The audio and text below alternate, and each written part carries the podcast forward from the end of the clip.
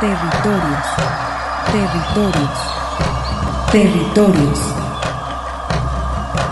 Voces vivas del color de la tierra.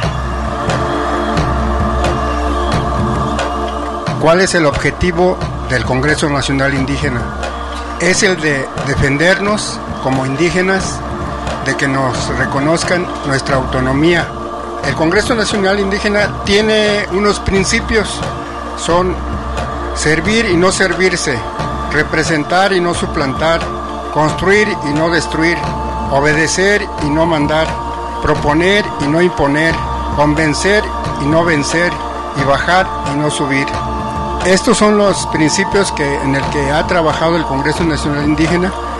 Una de sus consignas dice, nunca más un México sin nosotros. Territorios. Esta es una producción de la Coordinación de Extensión y Acción Social. Territorios.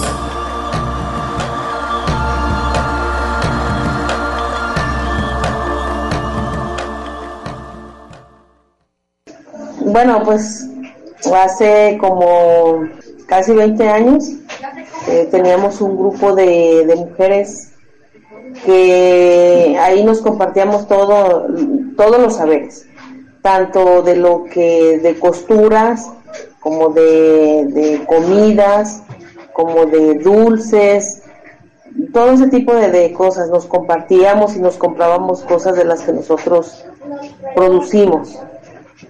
Y ahí me nació la inquietud de, de, escribir todas las tradiciones de aquí del rodeo.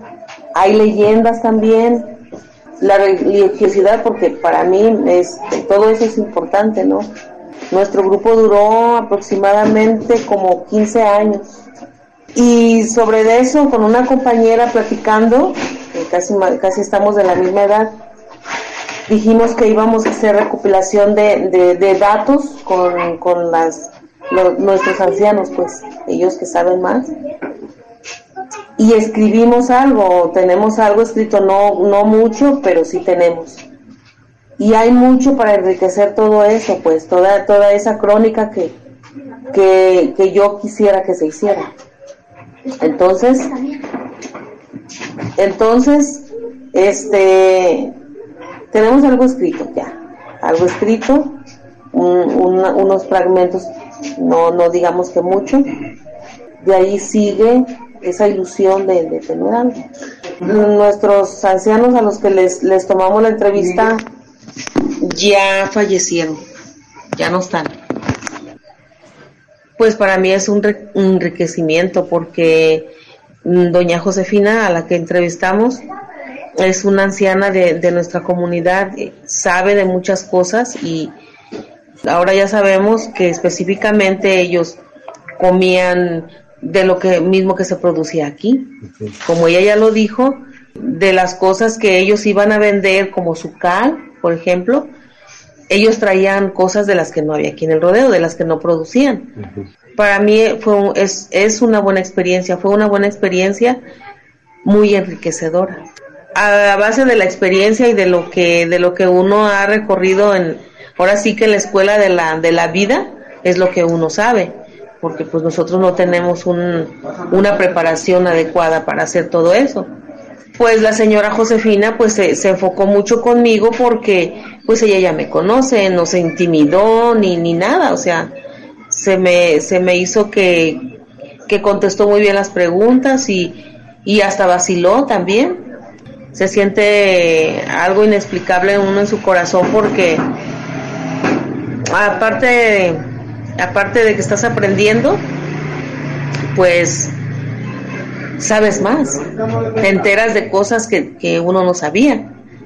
Se fluyó muy bien en la entrevista porque como digo esa señora fue parte de nuestro grupo de mujeres. Yo ya había trabajado mucho con ella ella con nosotros.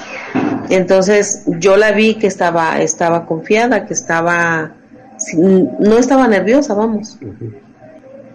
En, en específico para mí es muy importante porque es una ilusión que yo tengo.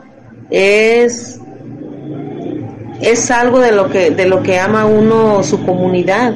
Para mí es súper importantísimo hacer, hacer todas todo lo que se pueda para, para hacer la crónica de, de aquí, de mi comunidad. Muy buenas tardes, estimados radioescuchas. Soy Arturo Espinosa y como siempre es un honor para mí estar ante estos micrófonos, tendiendo puentes con las comunidades indígenas y rurales.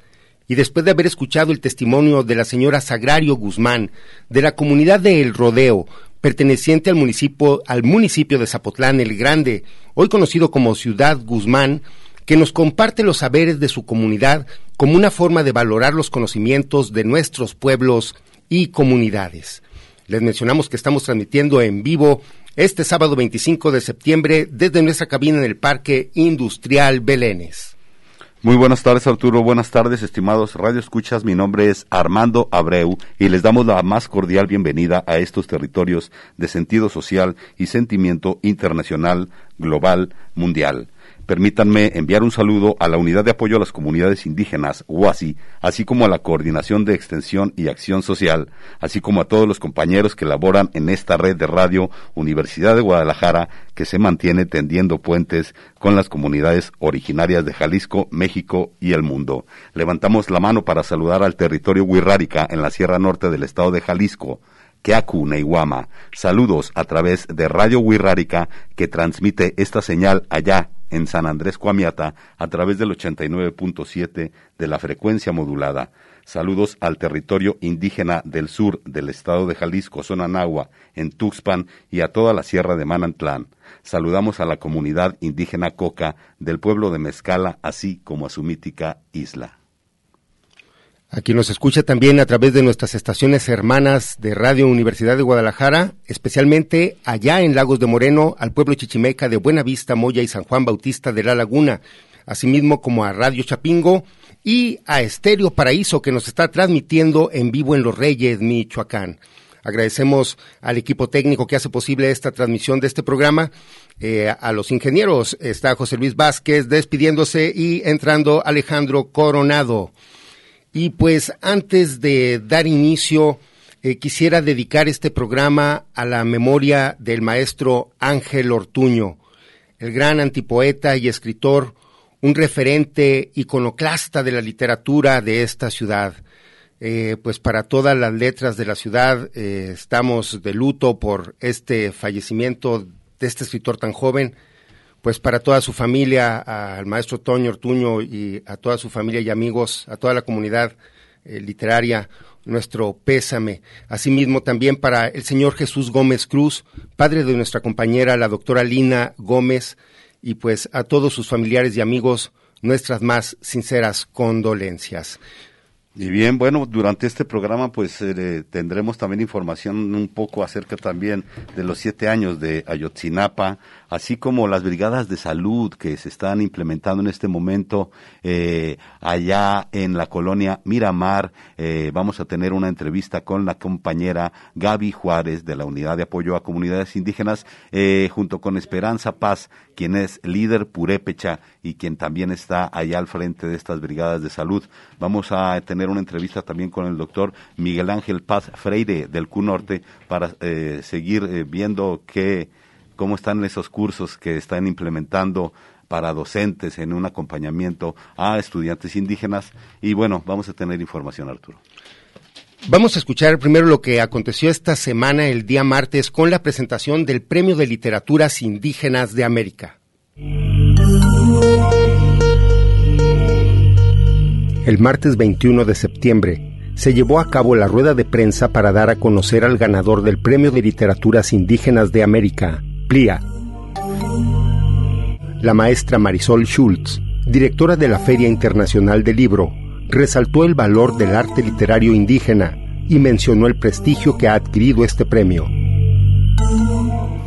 La poesía en nuestros pueblos y comunidades indígenas es como la palabra sagrada el canto sagrado, el canto florido, la palabra florida. Eso es para nosotros la poesía. La poesía de los choles, como toda sabiduría de una cultura, tiene una visión del mundo. Su cosmogonía se transmite, se crea, se recrea y a la par habla de su realidad y su momento.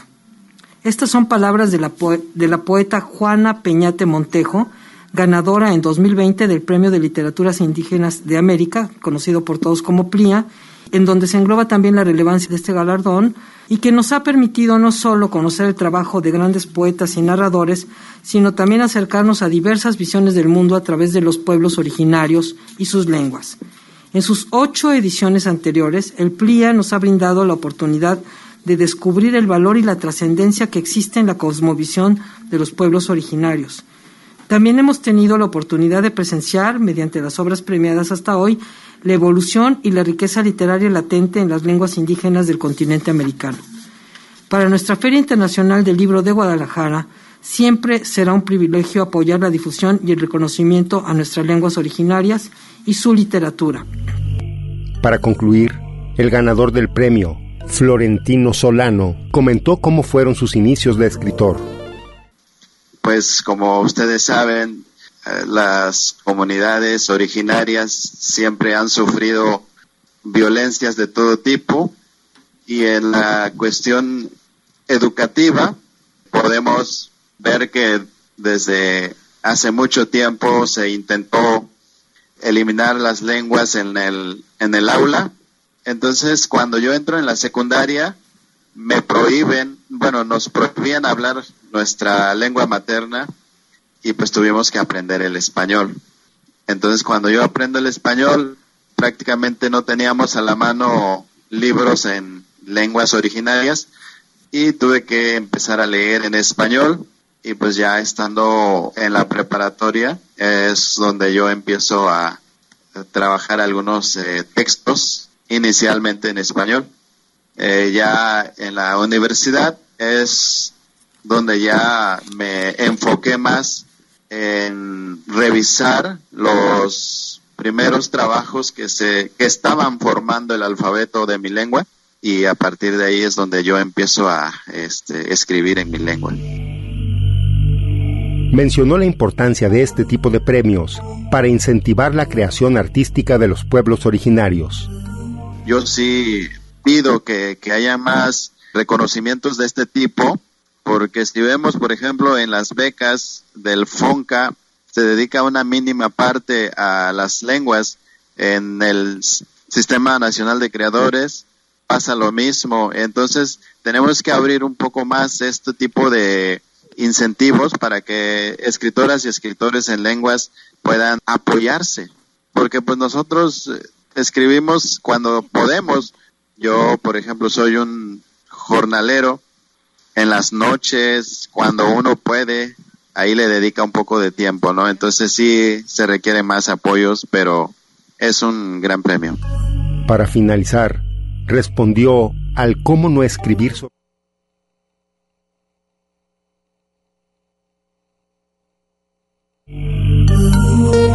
un poco más este tipo de incentivos para que escritoras y escritores en lenguas puedan apoyarse, porque pues nosotros eh, escribimos cuando podemos.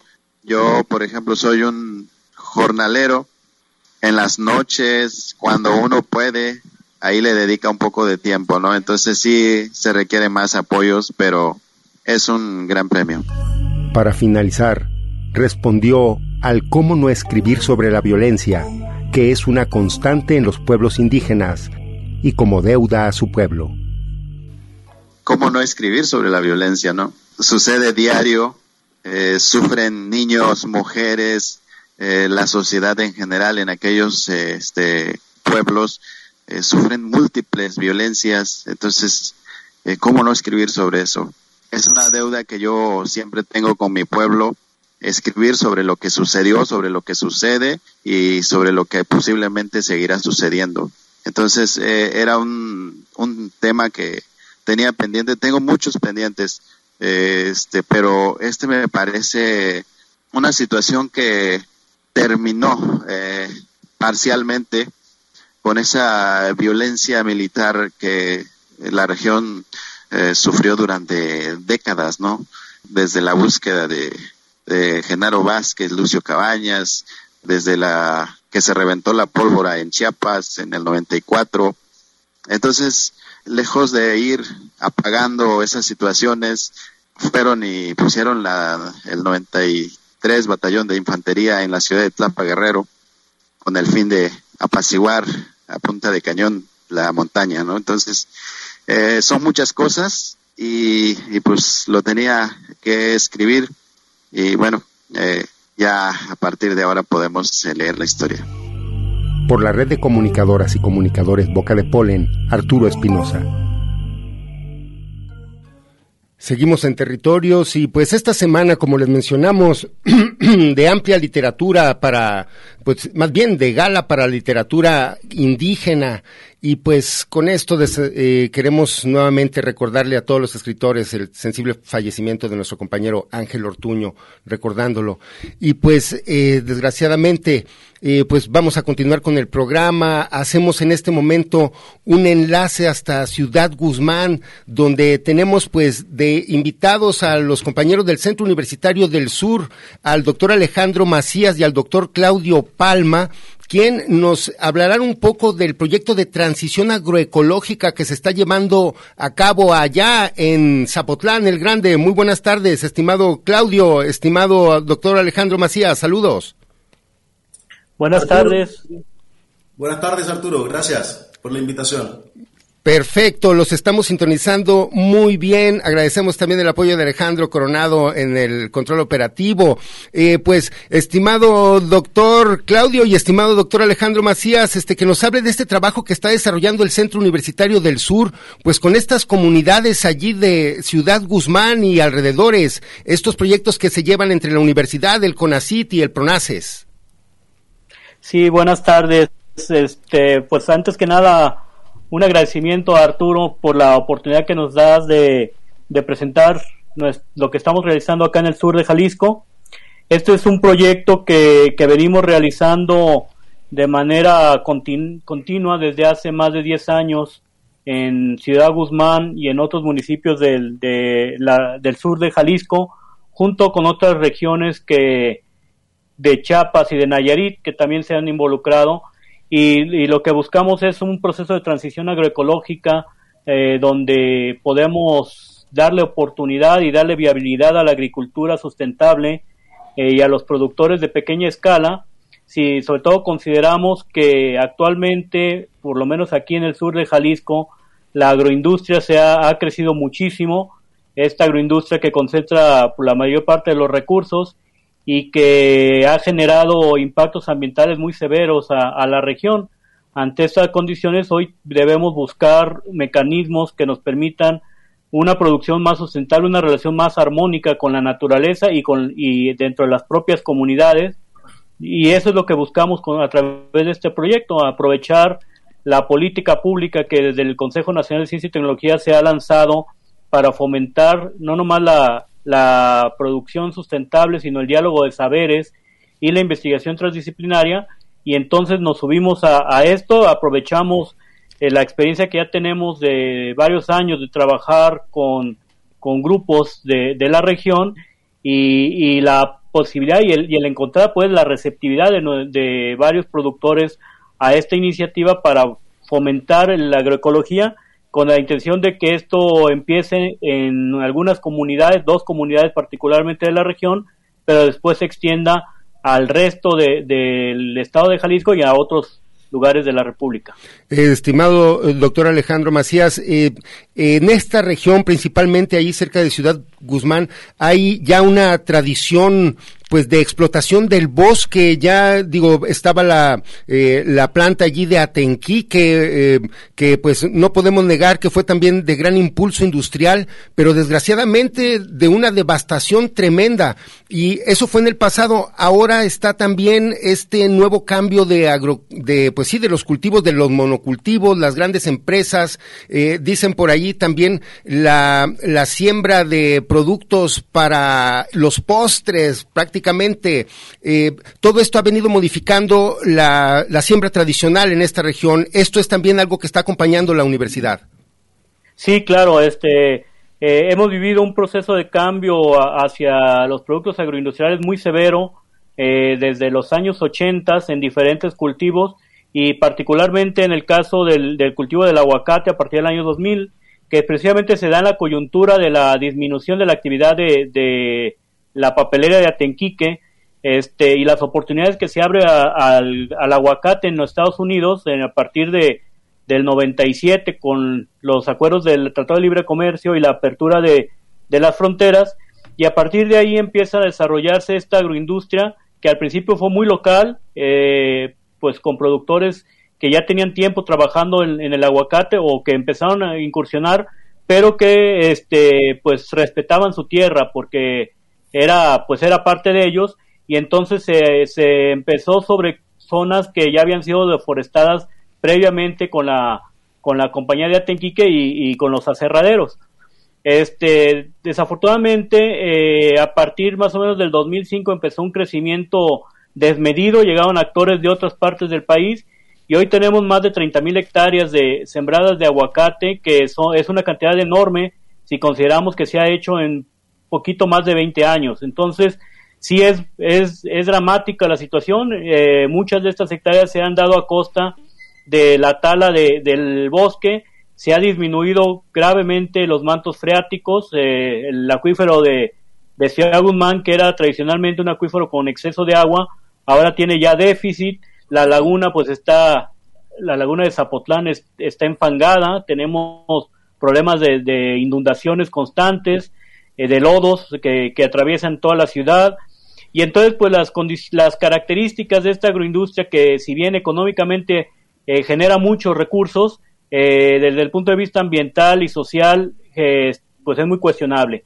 Agréguele usted, exacto, como, como lo dice a la agroindustria de los berries, la producción de zarzamora, de frambuesa, arándanos, zarzamora, que se da en sistemas protegidos y que también pues tiene consecuencias fuertes en, en el, no nomás en el paisaje, sino en el medio ambiente.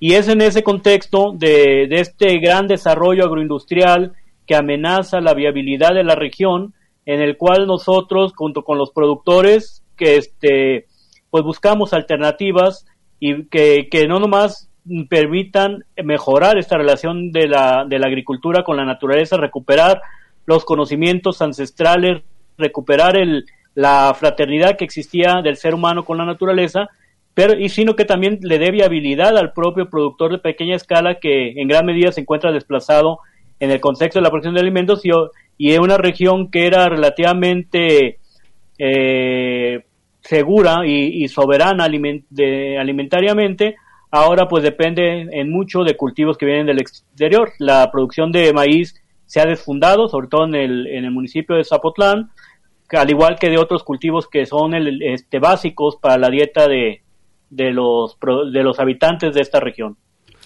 Eh, estimado Claudio Palma, muy buenas tardes, un gusto saludarte aquí desde el programa Territorios.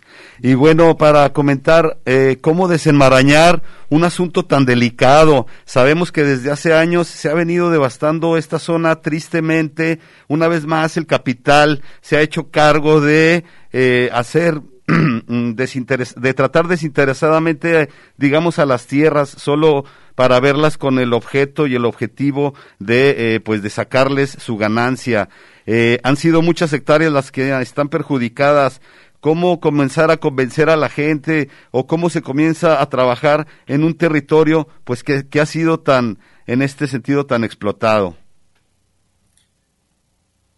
Armando, buenas tardes. Eh, quisiera, antes de contestar tu pregunta, dedicar solamente 10 segundos a, la memoria que, de hoy, que, acaba de fallecer un gran cantautor chileno, Patricio Mans, quien luchó contra la dictadura militar de Augusto Pinochet y hoy hay que rendirle un homenaje, porque yo soy chileno, ustedes saben, y quisiera comenzar con eso, pero agradecerte la pregunta porque justamente estoy aquí con eh, uno de esos productores, ¿no? Con, con, el tío Manuel, que yo le digo amablemente porque es quien nos, nos ayuda aquí eh, a trabajar en la comunidad del Fresnito, que queda muy cercano a Ciudad Guzmán, pero tienes mucha razón de, en el sentido de, tu pregunta, eh, a orientarla hacia donde nosotros queremos que cambie esta, esta, esta situación que ocurre sobre todo en el sur de Jalisco y que viene ha retratado Alejandro. Eh, creo que nosotros al llegar a, la zona de, a la región del, sur de Jalisco y especialmente a cada una de sus comunidades, siempre hay personas que tienen la intención, que tienen eh, eh, la inquietud, el interés y el ímpetu, sobre todo, eh, la iniciativa de poder abordar desde otra perspectiva alejada a esta como hegemonía de la agroindustria que se ha dado en la región. Y justamente la parte del proyecto en que yo participo tiene que ver con, esta, con estas personas, con los sujetos, con los campesinos que están en este ánimo de volver al, no al pasado eh, en el sentido peyorativo del, del concepto, sino que volver al pasado en busca de rescatar cuáles eran las formas tradicionales, las formas antiguas y las formas sustentables de vivir en el campo, de vivir en las regiones rurales y, creo que eso eh, es muy importante en este proyecto. Eh, nos hemos dado cuenta de que siempre en las comunidades existen, existen personas que mm, tienen el interés y en ese sentido el diálogo de saberes que mencionaba Alejandro y que mencionaban Arturo hace un rato es muy, muy importante.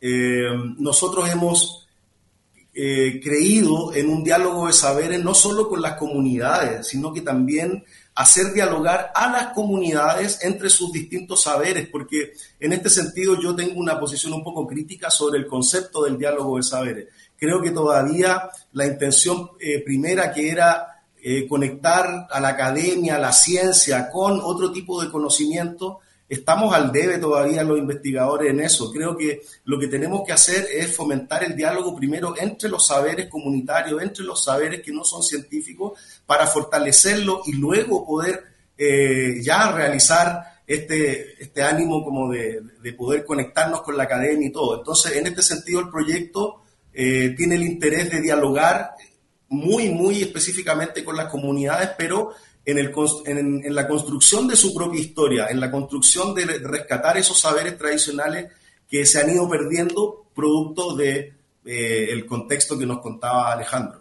Eh, Claudio, y en ese sentido, pues me gustaría que escucháramos también el testimonio del el señor eh, don, don Manuel Ríos Villalbazo para que pues nos platique él precisamente, ahí escuchábamos un poco precisamente esa cuestión de cómo eh, ha cambiado la agricultura. Y escuchando unos audios decían, antes no necesitábamos ir a regar los plantíos. Eh, ¿Qué ha pasado, señor Manuel? ¿Ha cambiado la vida también en sus comunidades? ¿Qué tal, señores? Un saludo desde Ciudad Guzmán. Eh, un gusto estar aquí con el compañero Claudio, con Alejandro y con ustedes, ¿sí? Pues desde luego que hemos visto un cambio muy notable en, en, la agricultura. Eh, básicamente en nuestro pueblo, en nuestro ejido, que es el Fresnito, eh, pues sí, sí ha habido un cambio total, ya que en años anteriores, como comentaban aquí los compañeros, eh, pues había una, un, gran exceso de, siembra de maíz, ¿sí? En toda la región. Eh, en el Fresnito, allí se, se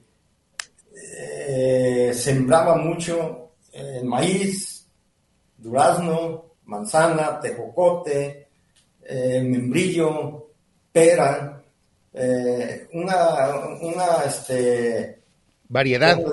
basta, este, una variedad muy grande de, una variedad sí muy vasta, sí, eh, donde nosotros de ahí, eh, pues, lográbamos tener tanto fruta como más bien maíz para consumir en todo el año, sí, porque pues las mujeres torteaban, la fruta se, se guardaba también cierto tiempo, pero teníamos para comer todo, todo el año. Ahorita todo eso ha cambiado, nos ha ganado ya la, industria el, eh, del aguacate, básicamente. En nuestros campos, nuestros partes del cerro se ha visto devastada, deforestada. Hemos tenido problemas, como lo comentaron aquí los compañeros, este de eh, arrastre de, de lodos, de materia orgánica que, debería de conservarse en su lugar, ya no es posible por esa devastación que, ha habido. Entonces sí hemos, hemos notado un cambio este, muy grande en, nuestra comunidad. ¿sí? Eh, nos ha ganado ya la, la, industria, nos ha ganado el progreso, que, lo cual debe de ser, pero eh, pues con ciertos, ciertos daños que, hemos tenido. Eh, yo quisiera hacerles una pregunta. Esta devastación y otros eh, señalamientos naturales como el pozo, el agujero que se hizo allá en el Estado de México y, y este, esta devastación del territorio, digamos, ya va más allá. Estamos hablando de, de, un ecocidio, estamos hablando pues de desmantelar la tierra, estamos hablando de que en los próximos años esto si no se controla va a ser una tierra árida, seca y que tengan que pasar muchos años más para que pueda producir algo. Eh, entonces estamos hablando de, de, una, de una alerta en este sentido. Sí, este, efectivamente creo que bueno, las señales de, de alarma se vienen dando desde hace ya varios años de menos tenemos cinco décadas que se viene anunciando lo que lo que se iba a venir si no tomábamos en cuenta y si no hacíamos cambios. Este creo que la crisis climática pues es el reflejo mayor de lo que está pasando actualmente. En el caso de México y en su sector rural o en sus territorios rurales se ha perdido mucha tierra se ha perdido grandes lagos eh, ríos. Este tenemos muchas zonas contaminadas muchas áreas de del Golfo de México están muertas. Y, bueno, todo esto es, es una consecuencia plena de este, el abuso del ser humano a la naturaleza, de lo que antes era una relación mucho más pareja y, donde le debíamos a la naturaleza lo que nos había dado y le reintegrábamos también, este, de unos años para acá, prácticamente posterior a la Segunda Guerra Mundial empezó la, la gran devastación. Pues, eh, eh, no, pues eh, como mencionan, todo este tipo de pues, datos, información que nos está proporcionando, como dicen, últimamente se ha acelerado desgraciadamente todo esto que menciona Armando, la extracción de agua sin ningún pues sí, sin ningún cuidado, la explotación de los recursos y, de, y el agotamiento de las tierras también a su máximo. Creo que, como mencionan, es muy importante todo este trabajo que está haciendo también la Universidad de Rescate de los, de los Saberes Tradicionales para tratar de paliar un poco toda esta mm, degradación que es provocada por la industria. Eh, los invitamos a ir a todo nuestro auditorio también y a, ustedes que nos están este, sintonizando y, siguiendo allá en Ciudad Guzmán para ir a un corte de estación y regresamos también con ustedes eh, escuchando también los testimonios que nos proporcionó Claudio Palma sobre este trabajo y este rescate que está haciendo la Universidad de los Conocimientos y Saberes Tradicionales allá en la región de Ciudad Guzmán, Zapotlán el Grande. Saludos. Vamos y regresamos, Claudio. Sigues caminando. Territorios. Ecos sonoros de identidad.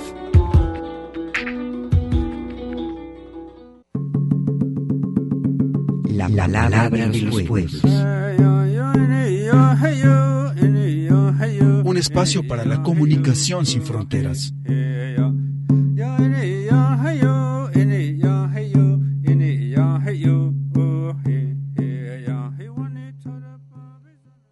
Esto, que a toda la gente del campo nos gusta el campo. A toda la gente. Los que le tenemos amor al campo, le tenemos amor a la tierra. Y si la tierra es de nosotros, pues hombre, con mayor razón. Porque es una cosa, una cosa muy bonita, que por ejemplo, uno siembra, cuando ya está la milpa ya grande, o sea que va uno viendo su milpa cómo se va desarrollando. Cuando ve uno que está ya con el lote, todo ahí, se siente una satisfacción tan bonita. ¿verdad? Es decir, mi esfuerzo se está reflejando. Es algo que lo llena uno de, satisfacción, de alegría. ¿Por qué? porque sabe uno que allí va a su familia, para uno mismo, y que no necesita andar uno de, de modo con aquel ni con este para producir lo que vamos a consumir, vamos a decir. Entonces, eso es bonito, que tenga uno, yo me acuerdo de mi papá,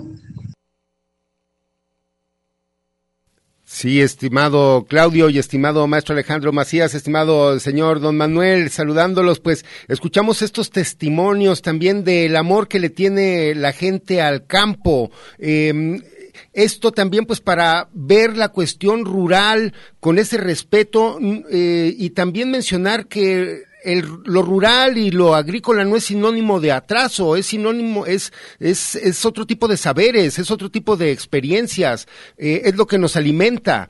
Y pues en este sentido vemos también cómo eh, se refleja este sentimiento de ver a la tierra como un ente, como algo que siente y no como un objeto o como una fábrica que nos tiene que estar dando producción de una manera forzada.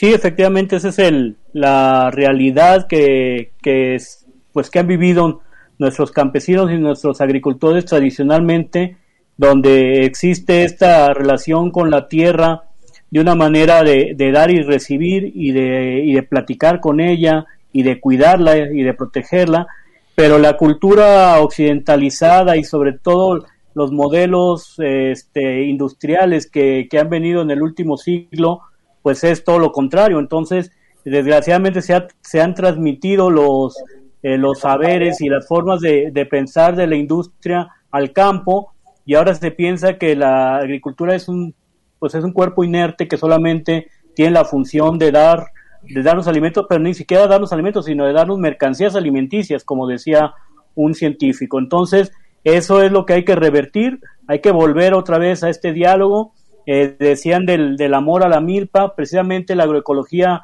que se practica en México y la que nosotros queremos impulsar en el sur de Jalisco, la milpa es la parte esencial porque es el sistema alimentario por excelencia que vivían nuestros campesinos y nuestros indígenas y que durante muchos siglos permitió la alimentación de, de, pues de la gente que vivía aquí. Eh, estimado Claudio, en este sentido, acercarnos eh, o acercarse a la gente de la tierra, acercarse a la gente del campo, ya casi casi eh, se ha convertido en un canto de toda Latinoamérica. Hay que escuchar a la gente que vive precisamente en estas zonas, a la gente indígena o a la gente que está en el campo, porque ellos tienen los saberes, ellos se comunican con esta naturaleza de la que hablamos. Es cierto, Armando, lo que comentas. Eh, cuando me tocó llegar al sur de Jalisco, que es gracias a un proyecto postdoctoral auspiciado, eh, patrocinado por CONACYT y que tiene que tiene el objetivo de fortalecer el proyecto más grande al cual se refería Alejandro de, transición agroecológica, eh, no, me di cuenta de que al llegar a las comunidades siempre hay alguien, siempre hay una persona que está, como les dije hace un rato, entusiasmado y que se siente motivado a que nosotros lleguemos y tratemos de orientar esas inquietudes hacia resultados eh, que son tangibles, ¿no? Creo que en este sentido eh, las comunidades eh, tienen una riqueza que es magnífica. las mujeres y los, y los hombres del campo en ese sentido han sabido resguardar sus saberes, sus, sus tradiciones, sus conocimientos. justamente ayer hablaba con Sagrario, o antes de ayer, y le comentaba lo fundamental que es que eh, sigamos trabajando en entrevistas sobre cómo se alimentaba la gente, cuáles eran las recetas tradicionales, las comidas, porque desde ahí se desprende un conocimiento que si bien es cierto es catalogado como no científico, es un conocimiento de una experiencia eh, milenaria, vamos a poder decir, porque hay que recordar que México, y especial, eh, especialmente México, pero en toda Latinoamérica, eh, la gente del campo moderno, vamos a decirlo, tiene una raíz indígena, pero totalmente eh, fuerte, ¿no? Sí, Arturo. Sí, y bueno, y en ese sentido, pues me gustaría que escucháramos también a don Manuel quizás hablar, que nos hable un poco, pues no sé si de su papá o de su familia, que fue quien le transmitió también esos conocimientos. ¿Qué nos puede decir al respecto de eh, esas enseñanzas que usted tiene, pues desde niño? ¿Qué nos puede recordar? ¿Qué, ¿O de qué se puede usted acordar en, sobre esto?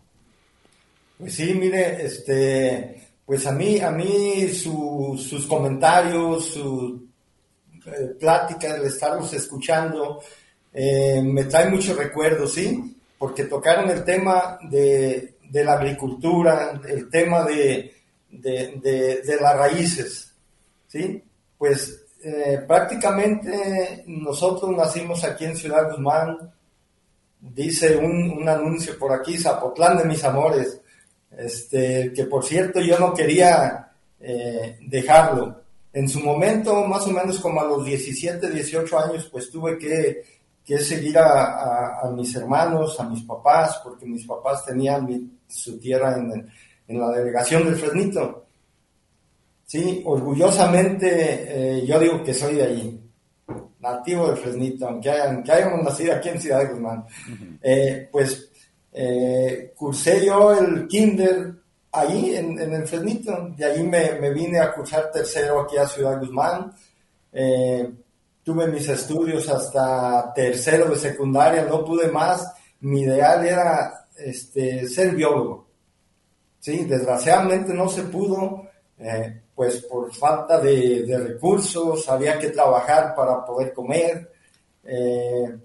Pero gracias a nuestros padres, pues nos enseñaron, nos enseñaron en primer lugar a tenerle amor a la tierra, enseguida a cultivar, a cultivar lo que nos iba a dar el sustento de, de, la casa y de muchas, de muchas casas más, porque eso que cultivábamos pues le daba de comer a, a mucha gente, ¿sí? Eh, que era el maíz criollo, la semilla calabaza, el frijol, ¿sí? Entonces, este, pues nos enseñaron, nos enseñaron a, cultivar la, tierra. Eh, yo tu, trabajé la, la, tierra más o menos como hasta los 35 años. Tengo ahorita 62 años, orgullosamente lo digo. Eh, y, y, ahorita, este, pues le dimos un giro, siguiendo el, el, el, el modelo de que, que, nos, que nos llegó de repente. Sí, tengo por ahí sembrado más o menos como dos hectáreas de aguacate. Nunca le, pongo ningún químico. ¿sí? Yo cuido mi tierra eh, con, con mucho amor, con mucho orgullo. ¿sí? ¿Por qué? Porque pues de ahí vamos a comernos un aguacate limpio, sano. Ese aguacate va a ir a, a dar a otras mesas también y, y sin dañar a nadie, al contrario. Cuidando el, eh, el bienestar de, la, de las familias. Eh, estimado eh, Claudio y estimado doctor Alejandro, señor Manuel, desgraciadamente por las cuestiones del tiempo nos vamos a quedar con ganas de escuchar un audio que decía la señora Sagrario Guzmán, que también espera que ustedes regresen a la comunidad, que hagan un compromiso de regresar.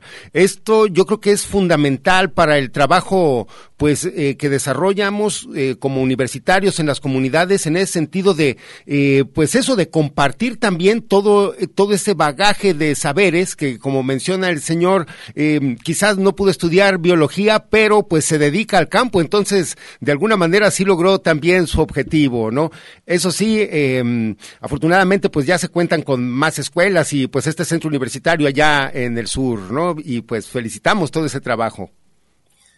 Sí, Arturo, mira, eh, justamente una parte fundamental y creo que lo más rico que, ha surgido de este proyecto de rescate de saberes tradicionales e historias locales ha sido que eh, la metodología que, que, se ha usado, que es eh, rescatar no solo los saberes, sino que también a los sujetos que están interesados en rescatar esos saberes y poder orientarlos hacia un trabajo que logre sus objetivos eh, porque hay mucha gente, por ejemplo, Sagrario, quería, ella siempre ha querido escribir la crónica de su, de su rancho, y entonces llegamos nosotros como a orientar ese trabajo y justamente eh, las entrevistas y las cosas más, vamos a decir, las propias del proyecto que, tenemos como académico, eh, en mi caso la metodología que he usado es eh, incentivar en estas personas que son eh, miembros de, de, las propias comunidades a construir su propia historia y son ellos los que hacen las entrevistas. Eh, de hecho, el tío Manuel aquí no, nos ayuda en eso. Él encuentra a los, a los, eh, a los informantes y, y él eh, lleva las entrevistas a cabo siempre con, y ahí es donde creo que yo que podríamos avanzar en un verdadero diálogo de saberes con la orientación de los conocimientos que a lo mejor tenemos como académicos, pero que los, ponemos al servicio de las comunidades y creo que es muy importante lo que dice Sagrario y lo que tú comentas, Arturo, de que siempre los resultados puedan volver a las comunidades. Ese, eh, es una, una, exigencia que hacen siempre las comunidades. Indígenas, campesinos, comunidades barriales. Yo me dedico un poco a hacer historia local en ese sentido de barrio y también a la gente le encanta verse en un video, verse eh, que aparece su nombre en un folleto y que en realidad colaboran en la construcción de su propia historia. Eh, pues eh, digo, ya saben, desgraciadamente el tiempo es aquí nuestro mayor enemigo, la guillotina electrónica que no nos perdona. Eh, pero bueno, estimado doctor Alejandro, ¿algún mensaje al menos para concluir? ¿Y dónde pueden este, localizarlos allá a través de CUSUR? también quien esté interesado en todo este tipo de temas. Y también, pues por supuesto, Claudio y el señor Manuel, para que nos digan al menos una despedida, perdón. Sí, muy concretamente, este, pues que este es un proyecto de largo alcance que sí, efectivamente se construye junto con los productores, junto con las comunidades, que ahorita estamos trabajando en tres regiones, en tres estados de la República, pero que nuestra intención a largo plazo es que se pueda extender y trabajar conjuntamente con muchos otros que ya han, están haciendo agroecología desde hace varios años en, en otras universidades. Y sí, nos estamos en el Centro Universitario del Sur, en eh, Ciudad Guzmán. Ahí nos pueden localizar. Tenemos nuestra página www.cusur.dg.mx. Este, eh, mi nombre es Alejandro Macías, mi correo electrónico alejandrom.cusur.dg.mx y a través de ello podemos este, entablar comunicación y sobre todo compartir experiencias porque sabemos que hay otra gente que trabaja en las ciudades y en la y en los sectores rurales para beneficio de una agroecología sana. Oh, pues adelante, eh, estimado señor Manuel. Sí, no, pues un gusto este eh, estar platicando aquí con, ustedes, que nos estén escuchando, su valga la redundancia, la radio escuchas.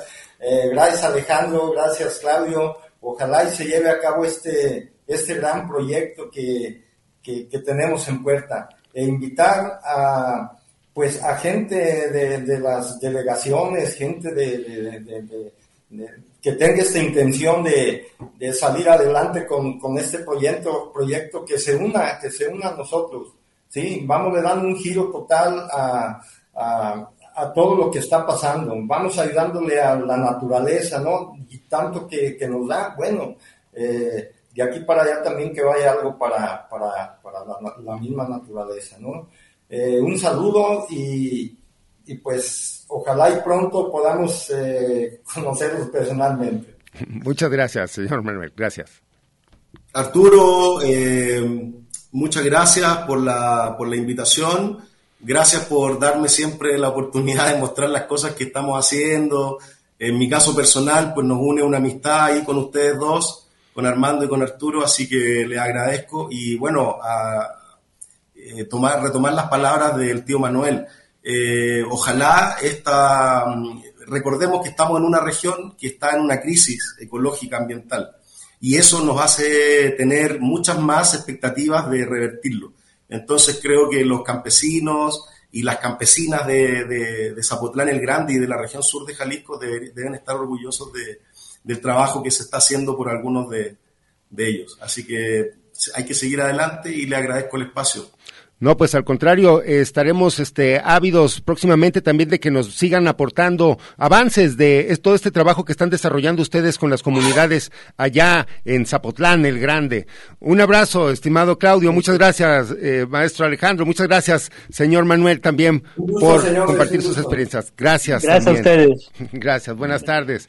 Pues desgraciadamente tenemos que continuar con los temas eh, aquí de radio y bueno, de la propia unidad de nuestra universidad. Agradecemos este enlace hasta Ciudad Guzmán y muchas gracias también Alejandro por ayudarnos en las cuestiones técnicas. Saludos entonces a Ciudad Guzmán y bueno, ya no alcanzamos a pasar la nota completa Arturo, sin embargo queremos felicitar a la compañera Gaby Juárez quien esta semana pues se plantó allí en la colonia Miramar, propiamente ahí en la Colmena, para apoyar a las comunidades originarias Nagua, Purepe, Chamazagua, quienes están ahí y están eh, pues ahorita eh, siendo beneficiadas con estas brigadas de salud que se llevaron a cabo esta semana. Eh, tuvimos la oportunidad de hablar con la líder Purépecha Esperanza Paz y bueno, les han caído muy bien estas brigadas de salud. Eh, saludamos y felicitamos a la compañera Gabriela Juárez. Y pues bueno, en ese sentido, recordándoles también todas las afectaciones que tuvieron todas estas personas ahí por el arroyo seco, precisamente la señora Esperanza, están pues solicitando solicitando apoyo para pues poder reconstruir sus casas. Esta semana vimos también la noticia de que el, alcalde de Zapopan ya de salida este eh, Lemus estaban avisando que iban a destruir o bueno, a derrumbar muchas casas que están en la corriente de este arroyo para que precisamente no vuelvan a sufrir este tipo de afectaciones. Pues si alguien gusta apoyar a la señora Esperanza y a todas estas localidades indígenas, el teléfono es el 33 33 618719. 33 33 61 87 19. La señora Esperanza, por si alguien gusta apoyarlos directamente, ese es el número de ella. Nos lo proporcionó para precisamente establecer un contacto. Y vamos a seguir dando información acerca de esta colonia. Sin embargo, nos vamos con esta nota, Arturo, donde la Escuela Preparatoria número 8, en coordinación con la UASI y la Defensoría de los Derechos Universitarios, nos están invitando a todos los radioescuchas, universitarios, académicos y público en general al conversatorio pueblos originarios, educación pública y educación propia, que se va a llevar a cabo el próximo lunes 27 de septiembre a las 11 de la mañana. Este conversatorio será transmitido en las páginas electrónicas de Facebook Live Escuela Preparatoria número 8, donde podrás enlazarte y participar con tus comentarios y preguntas. Si te parece, Arturo, ya casi con ese, eh, con, esta entrevista que le pudimos hacer al doctor José Ángel Quintero para que nos platicara acerca del contexto de este conversatorio. Y con eso nos despedimos. Muchas gracias. Gracias.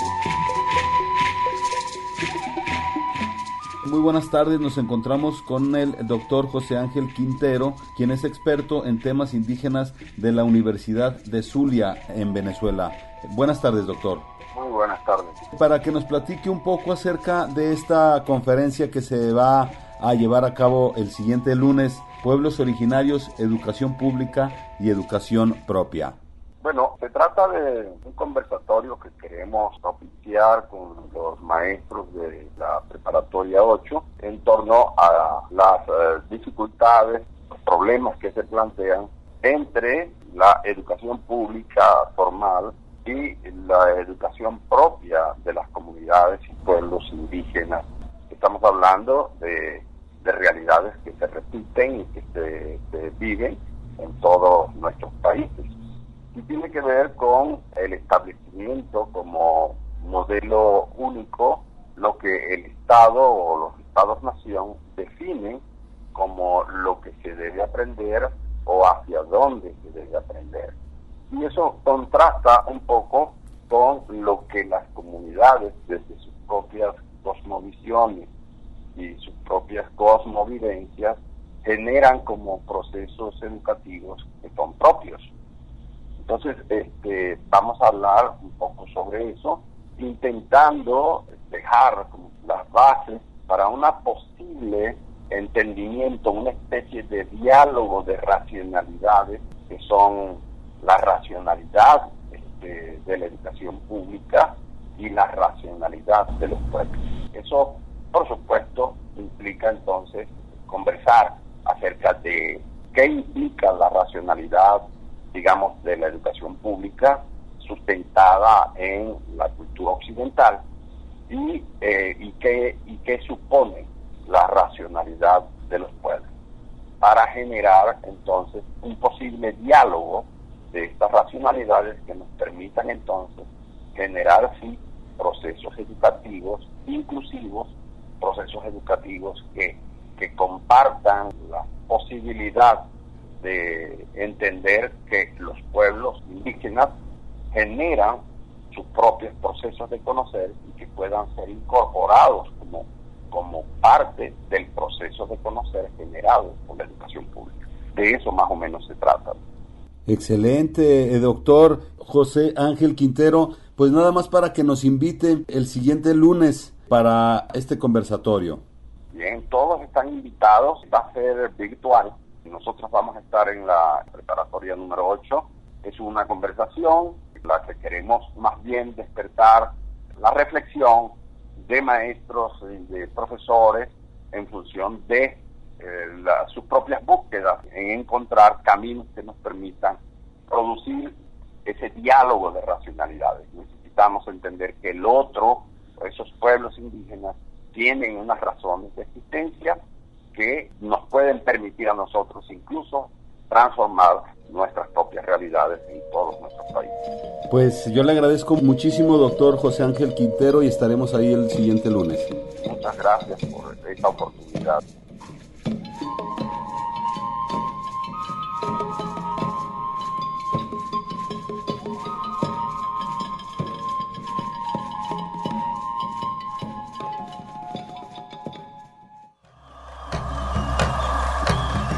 Territorios. Territorios. Territorios. Voces vivas del color de la tierra.